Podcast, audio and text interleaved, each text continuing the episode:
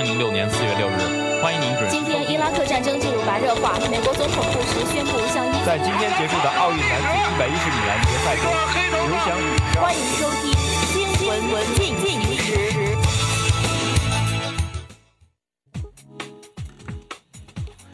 关注新闻热点，把握实时动态。欢迎收听二零一七年四月七号的新闻进行时。今天是星期五。今天节目的主要内容有：新闻快报，上海消保消保委披露白领午餐调查，辨别质量好坏都通过外观。中国就业压力加大，国务院推进五项新措施促进就业。朴槿惠狱中第二次受训，是否有崔崔顺实当面对质受关注。韩媒，韩大选较量逐渐形成文安加强两两强争霸格局。评论员文章：治理依托不能只靠侠女护士。评论员文章：深化改革需一把手勤练绣花工。下面是一组新闻快报：上海消保委披露白领午餐调查，辨别质量好坏都通过外观。中新网上海四月六日电，上海市消保委六日披露了上海市白领午餐调查。调查显示，百分之四十九点九的白领消费者表示，最近三个月内有过到便利店购买午餐的经历。过去三个月内叫过外卖的消费者中，百分之六十点三表示最关注食品的口感，而认为自己有辨别外卖质量好坏的能力的消费者中，百分之九十四点五表示自己是根据食品的色泽和形状来判别食品质量好坏的。上海市消保委与上海市社科院社会调查中心、上海大。数据研究所组成课题组，历时六个月进行了上海市白领午餐调查。上海市消保委方面表示，希望本调查报告能引起全社会对午餐质量的关注，推动相关部门尽快出台更为严格的标准和日常监督。同时，希望推动相关企业自律的开展服务。据调查，百分之四十九点九的白领消费者表示，最近三个月内有过到便利店购买午餐的经历。通过数据的深入分析表表现。叫外卖行为与性别、学历等无关，仅与收入相关。月收入四千五百元人民币以下的白领是在便利店购买午餐的主力群体。月收入四千五百元以内的白领消费者中，在过去三个月内有到便利店购买午餐的经历达到百分之五十八点八。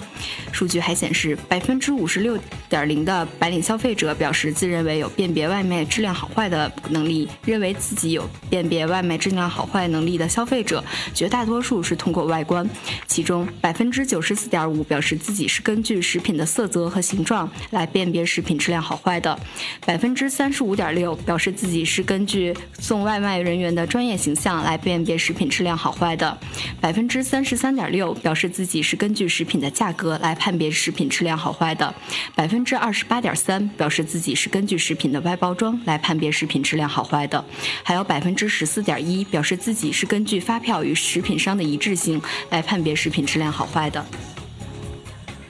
中国就业压力加大，国务院推五项新措施促就业。中新社北京四月六号电，中国国务院总理李克强五号主持召开国务院常务会议，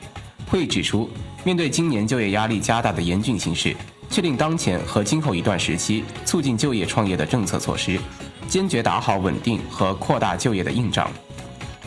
国家统计局数据显示，二零一七年中国普通高校毕业人数达七七百九十五万人，中等职业教育毕业生有五百多万，海外留学归国人员超过四十万。此外，中国还面临煤炭和钢铁行业去产能带来的一百多万份分流安置职工以及三四百万新增农民工。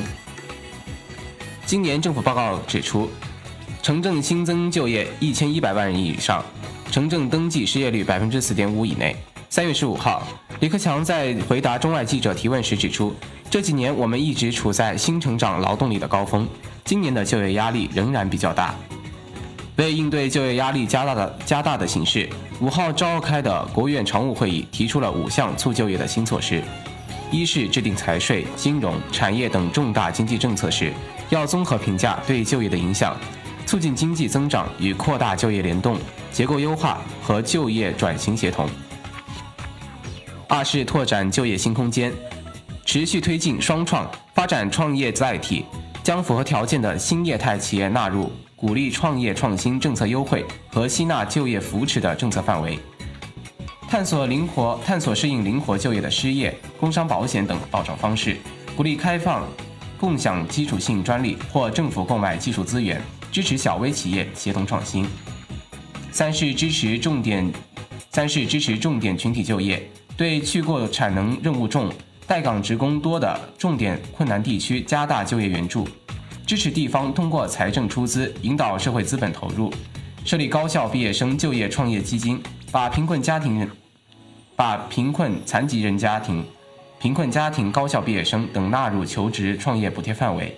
对农民合作社等吸纳贫困家庭劳动力。并稳定就业一年以上，可给予补贴。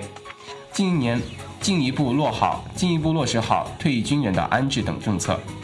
四是强化职业培训和就业服务。依法参加失业保险三年以上，当年取得职业资格或技能证书的企业职工，可申请技能申，可申请技能提升补贴。促进职业培训对新生代农民全面覆盖，简化劳动者求职手续，推动建。推动建立入职点检查和结果的互相认证。五是实施留学人员回国创业创新的启动支持计划，鼓励以知识产权等入股创办企业，简化学历认证等手续，依法为依法为重点引入人才和高层次留学人才申请永久居立的提供便利。朴槿惠狱中第二次受讯，是否与崔顺实当面对质受关注。中国日报网四月六日电，据韩联社报道，当地时间四月六日上午十一许，韩国检方特别调查本部专案组抵达首尔看守所，对前总统朴槿惠进行了第二次狱中询问。朴槿惠于三月三十一日被捕入狱，目前面临收受贿赂、滥用职权和泄露机密等十余项指控。在此前的询问中，他一直否认所有指控。报道称，入狱后，朴槿惠的生活环境发生了变化，这能否使其心境变化，进而松动口风或者改变态度认罪，外界拭目以待。此外，检方是否安排朴槿惠相交四十年的亲信崔顺实前来对质，也备受关注。目前，为避免涉嫌共同谋案的两人。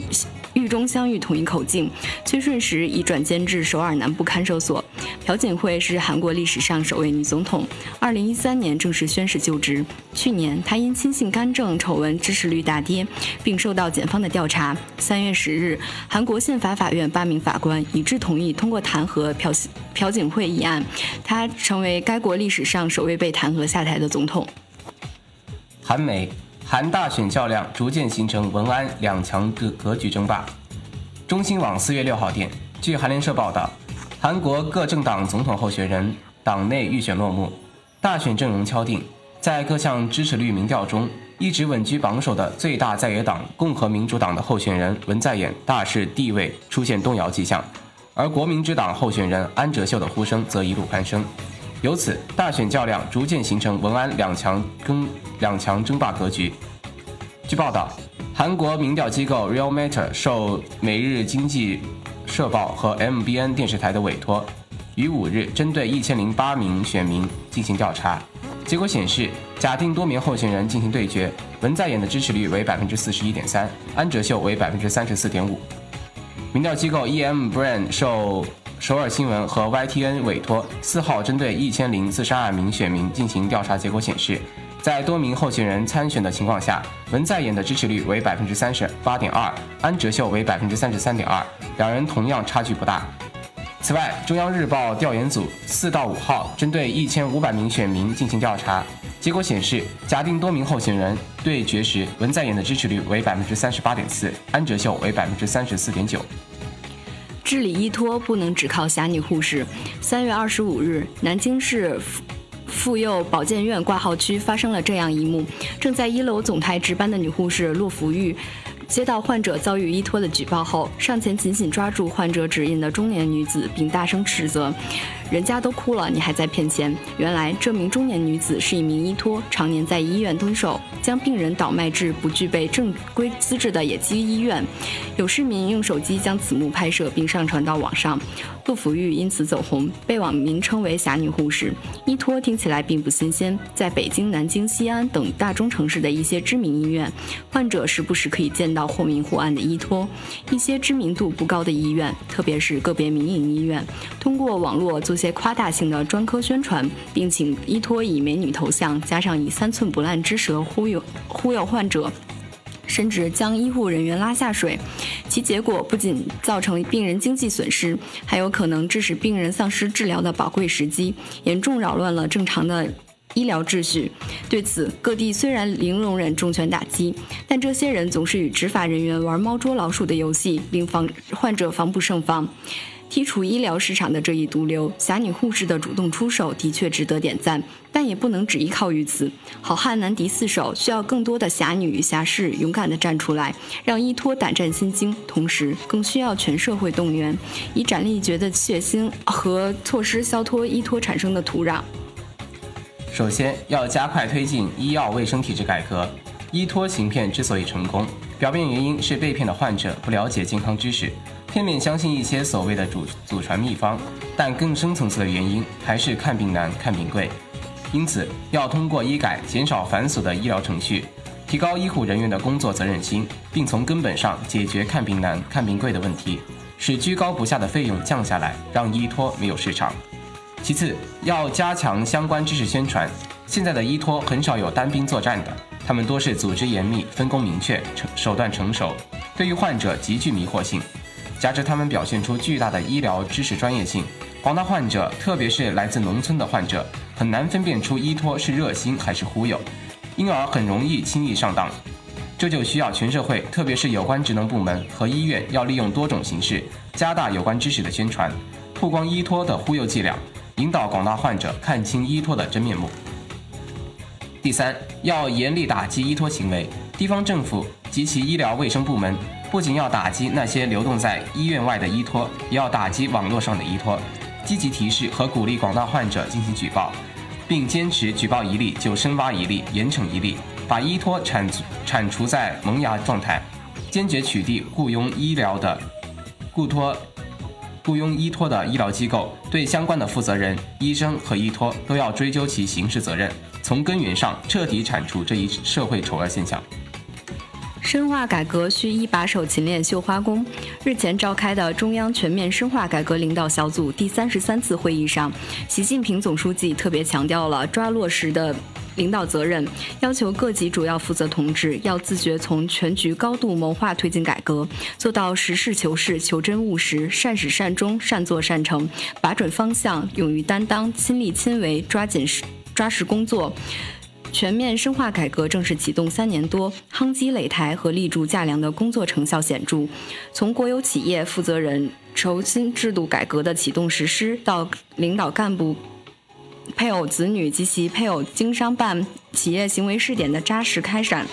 从大刀阔斧进行价格改革，到上海自贸区经验在全国复制推广；从高考综合改革试点的顺利实施，到户籍改革的全面深化。深化改革在经济、政治、文化、社会体制、文明、生态文明体制和党的建设制度改革等方面全面发力，加速推进。从上到下对改革落实的期待愈发强烈。如今改。革已进入深学期和攻坚期，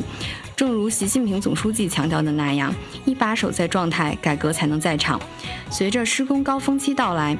主要领导必须进入改革落地的工地，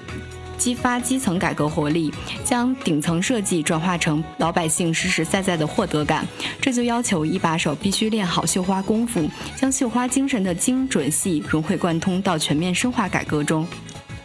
一把手要布好全面改革之局，改革开放是一个系统工程，必须坚持全面改革，在各项改革协同配合中推进。这就要求各级各地一把手要抓思路，统筹好各项改革任务，带领党员干部定好盘子、清理路子、开对方子。特别是对攻坚、攻坚难度大、影响面广、同老百姓关系密切的改革任务，更要亲自上手，负责到底。一把手要拿稳改革担担当的针。改革开放三十多年以来，中国改革循着从易到难、从局部到全面、从增量到存量的顺序展开。这就要求一把手要有改革担当的精神，在关键问题上要敢于拍板。只要符合党中央的要求，符合基层实际，符合群众需求，领导干部要坚决改、大胆试。特别是对党中央明确的改革任务，更要旗帜鲜明地抓实落。要主动争取改革试验第一个吃螃蟹的人，一把手还要穿好精细改革的线，这就要求一把手要做好细化实化工作，对症下药，推动改革精准落地。特别是要处理好难易关系，有的时候要从易处入入手，有的时候要先啃硬骨头，做到改革开放不落一针，灵活把握。涉及十三亿多人民的美好生活的改革，从来不是轻松的。希望一把手练好绣花功，打赢全面深化改革的攻坚战。下面是今明两天的天气预报：今天夜里小雨转阴，最低气温十一摄氏度；明天多云转晴，最高气温二十摄氏度，最低气温七摄氏度。最后播送一条校内新闻：北京化工大学第十四届社团文化节开幕式将在本周日四月九号在北体育馆召开，现场有盛大的演出以及精美的礼物。社团文化节是一个面向全校师生展现社团魅力、宣传社团文化的平台。社团文化节开幕式是文化节的第一站，标志着社团文化节系列活动正式开始。晚会流程主要分为启动仪式、节目表演和抽奖环节。数十个社团将带来精彩的节目，导员们也将表演珍藏多年的拿手好戏。美轮美奂的舞台、灿烂若星河的灯光，必将为您带来一场难忘的一夜。而令人期待的大奖更有 iPhone 7、PC、平板和二合一和 Kindle 阅读器，欢迎大家到来。以上就是今天节目的主要内容。播音陆迎星、邓腾祥，导播展一凡。感谢您的收听，我们下期再见。再见。